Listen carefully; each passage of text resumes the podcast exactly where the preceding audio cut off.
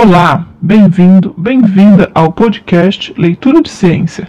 Meu nome é José e esse mês estamos tratando de artigos a respeito de uma área muito interessante e que está dando seus passos iniciais nas evidências científicas para se consolidar como alternativa prática e viável para o tratamento de diversas condições de saúde, a fototerapia.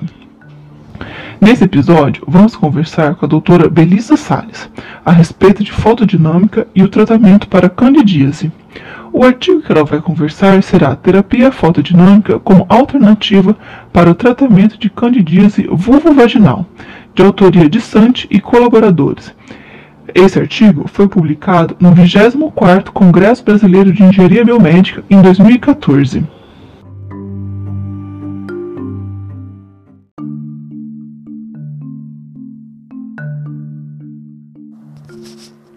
Obrigada pelo convite, José. É um prazer vir conversar com você.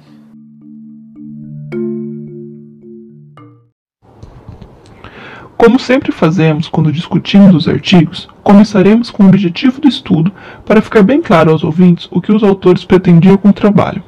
Doutora Belisa, você pode nos falar um pouco do objetivo do trabalho e a fundamentação dele? Claro, será um prazer. O objetivo foi avaliar a eficácia da terapia fotodinâmica como tratamento de infecções vaginais causadas por Candida albicans em modelo experimental. As infecções vulvovaginais são causadas em grande parte pelo fungo Candida albicans, que afeta 75% das mulheres pelo menos uma vez na vida e representa grande desafio na prática clínica. Como é o tratamento realizado no trabalho? Os autores propuseram o tratamento através da terapia fotodinâmica. Ela associa a luz, que pode ser laser ou LED, com agentes químicos, e eles são chamados de fotossensibilizantes. Esses agentes químicos podem ser administrados de maneira tópica ou sistêmica.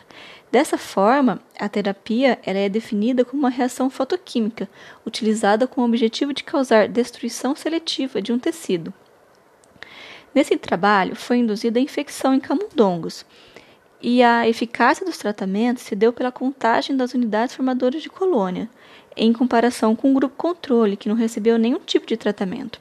Foram três os tratamentos de fototerapia: azul de metileno, associado a laser 660 nanômetros, verde malaquita, também associado a um laser de 660 nanômetros, e a porfirina PPNet-NI, associada à luz LED de 630 nanômetros.